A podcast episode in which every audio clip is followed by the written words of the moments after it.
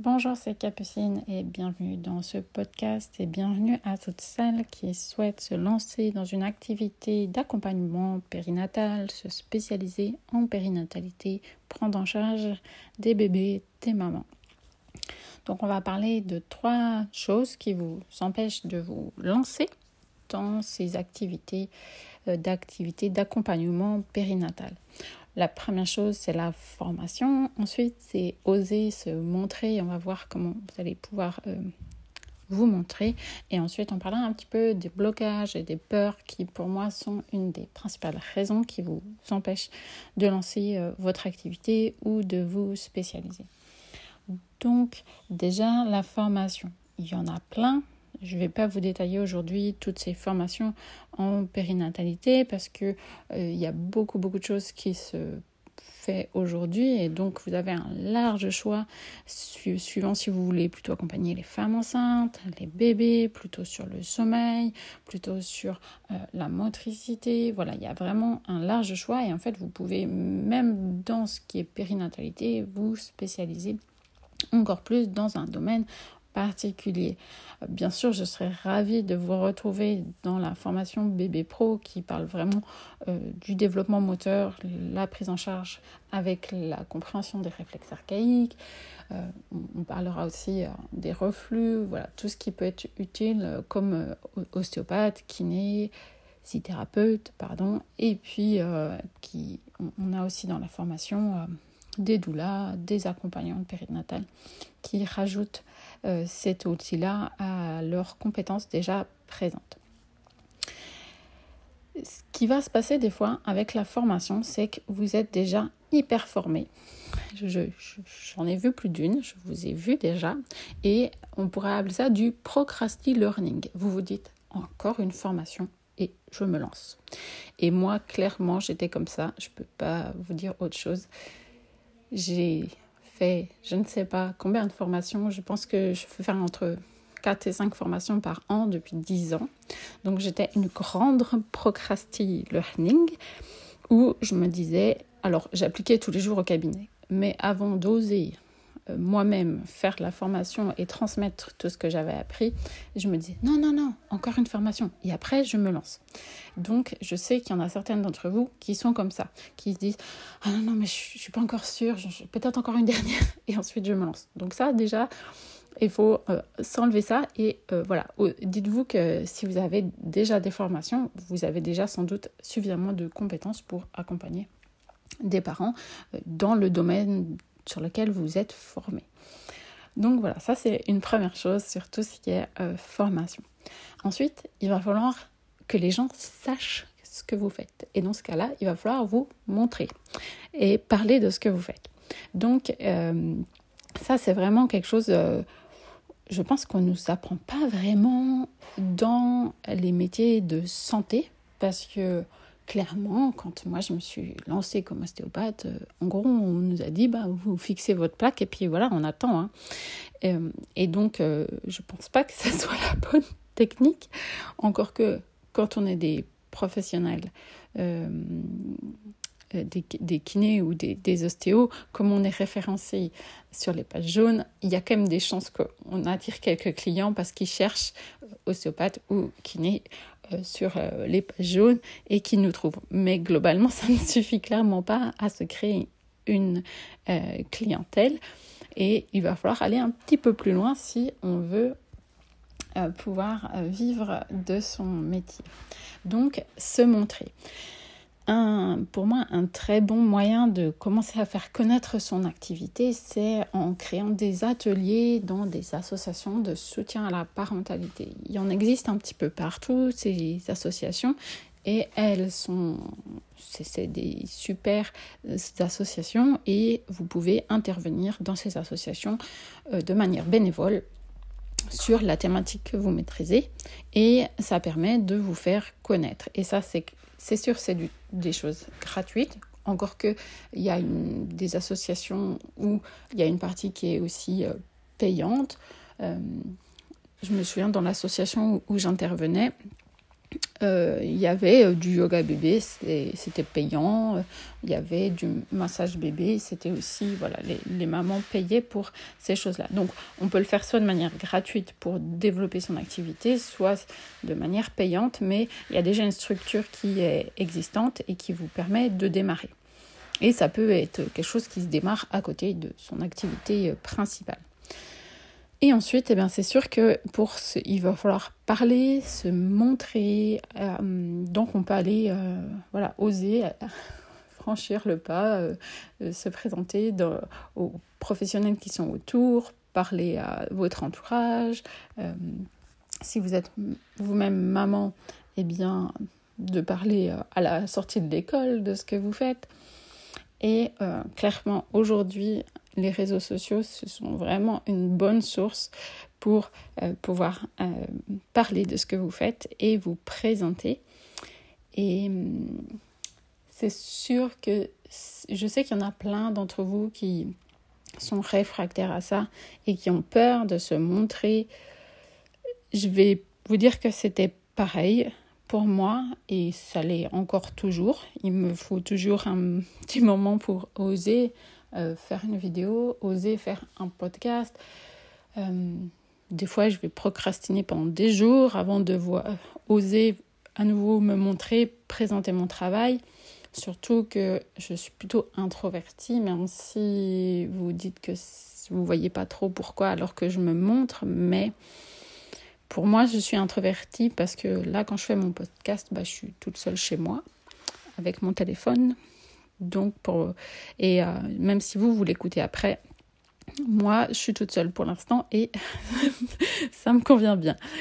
Donc, voilà, même si vous êtes introverti, il y a des moyens de communiquer sur ce que vous faites sur les réseaux sociaux si vous êtes à l'aise à l'écrit, ça peut être d'écrire euh, des posts, si vous êtes plutôt à l'aise à l'oral, euh, de parler, voilà, de, de, se montrer sur les réseaux sociaux est aujourd'hui, je pense, une très bon, un très bon moyen de se de lancer euh, dans son activité. Et si personne ne sait ce que vous faites, eh ben, c'est sûr que vous n'aurez pas de clients.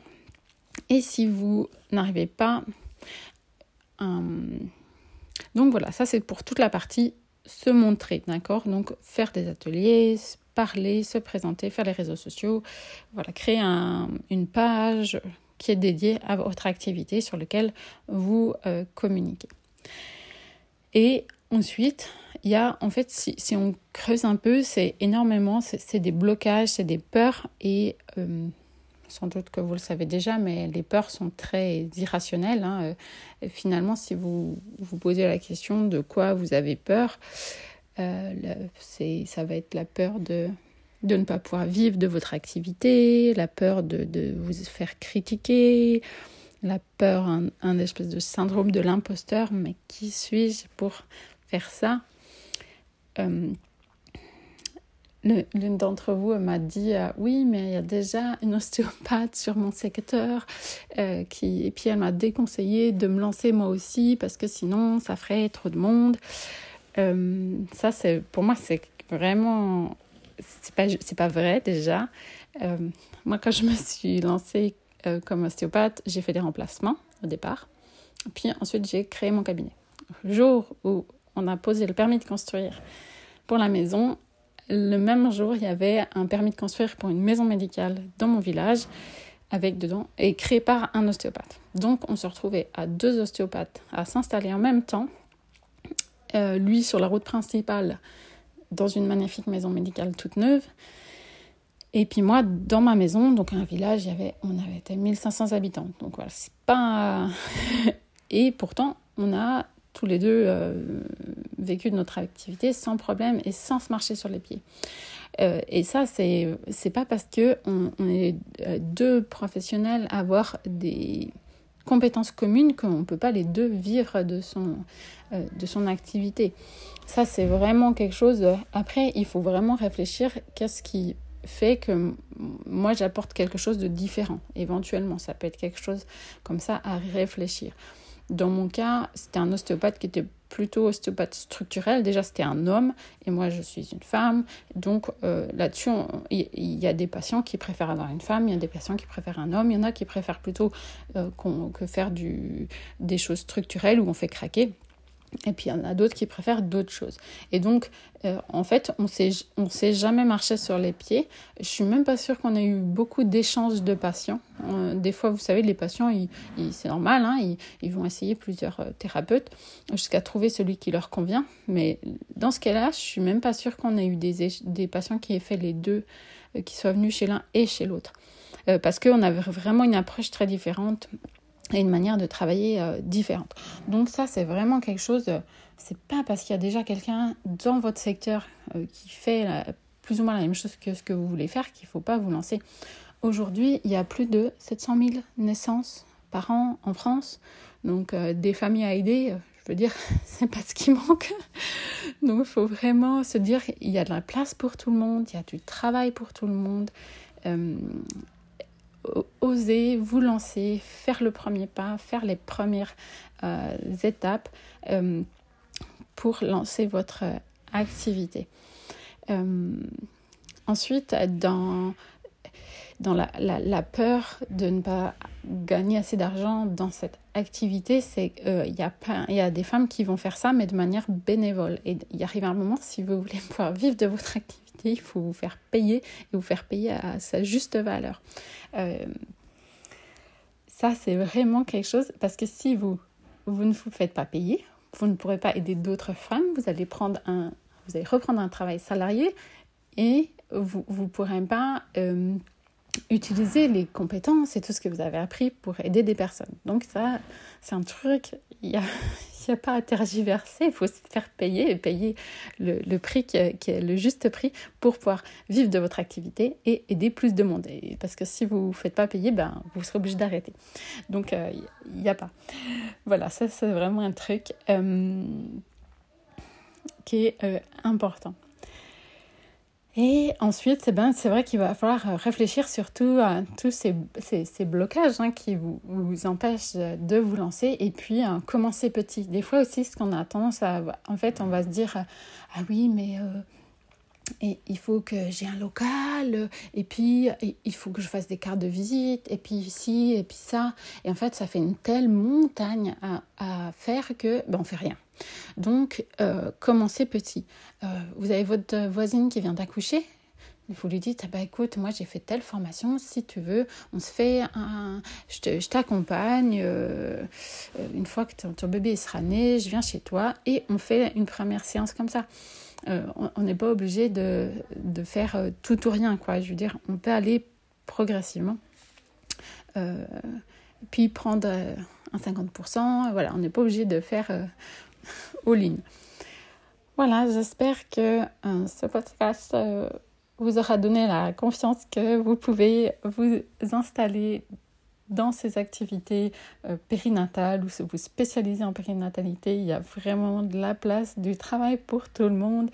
Si vous suivez un petit peu les réseaux sociaux, et vous voyez les témoignages des femmes en postpartum, moi ça me déprime de voir à quel point il y a encore une souffrance comme ça en postpartum. Et, et pour moi, en accompagnant les bébés, c'est une manière aussi, bien sûr, de soutenir les femmes.